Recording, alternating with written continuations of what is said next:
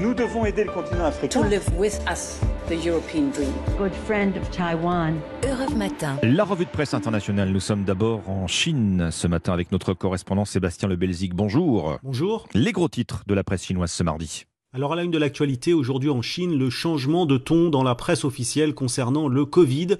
Le Covid qui n'est pas plus dangereux qu'un gros rhume, écrit le magazine Yitsai, pour justifier qu'une douzaine de villes ont levé les mesures de contrôle et de confinement, écrit le Global Times. Il ne s'agit pas de baisser les bras, rappelle le quotidien du peuple, mais de prendre en compte la faible létalité du variant Omicron. Mais attention, rappelle le Global Times, pas question de rouvrir le pays trop rapidement, mais plutôt d'offrir de meilleures conditions de vie à la population. Fini en tout cas les articles trop alarmistes sur les ravages de l'épidémie et le décompte interminable des malades.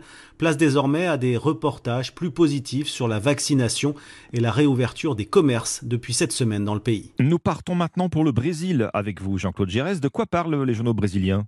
Eh bien, de l'état de santé de Pelé, samedi, la Folia di São Paulo a semé la panique en indiquant que l'ancienne gloire du football brésilien avait été placée en soins palliatifs car il ne répondait plus favorablement à la chimiothérapie qu'il suit pour traiter un cancer. L'information a été démentie quelques heures plus tard via un communiqué de l'hôpital Albert Einstein et un message sur le compte Instagram de Pelé, repris notamment par l'Estado di São Paulo, s'est voulu rassurant. Sur le site G1, Kelly et Flavia, les deux filles de Pelé, ont expliqué qu'il avait en fait contracté le Covid et qu'il souffrait d'une infection respiratoire, mais qu'il allait bien. De quoi calmer les angoisses des admirateurs du roi Pelé. Des centaines d'entre eux, souligne le quotidien sportif Placard, se sont rendus devant l'hôpital où se trouve leur idole pour prier et lui témoigner leur soutien. Nous voici enfin en Algérie avec vous, Nour De quoi traite la presse algérienne? Eh bien, du projet Galsi, un vieux projet de gazoduc qui devrait relier l'Algérie à l'Italie en passant par la Sardaigne et qui vient d'être ressorti des tiroirs.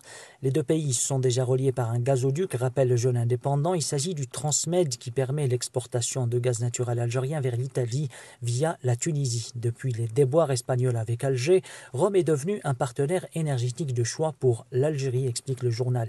D'après Maghreb émergent, le lancement d'un deuxième gazoduc devrait renforcer la position de l'Italie dans ce contexte qui subit de plein fouet les conséquences énergétiques de la crise russo-ukrainienne.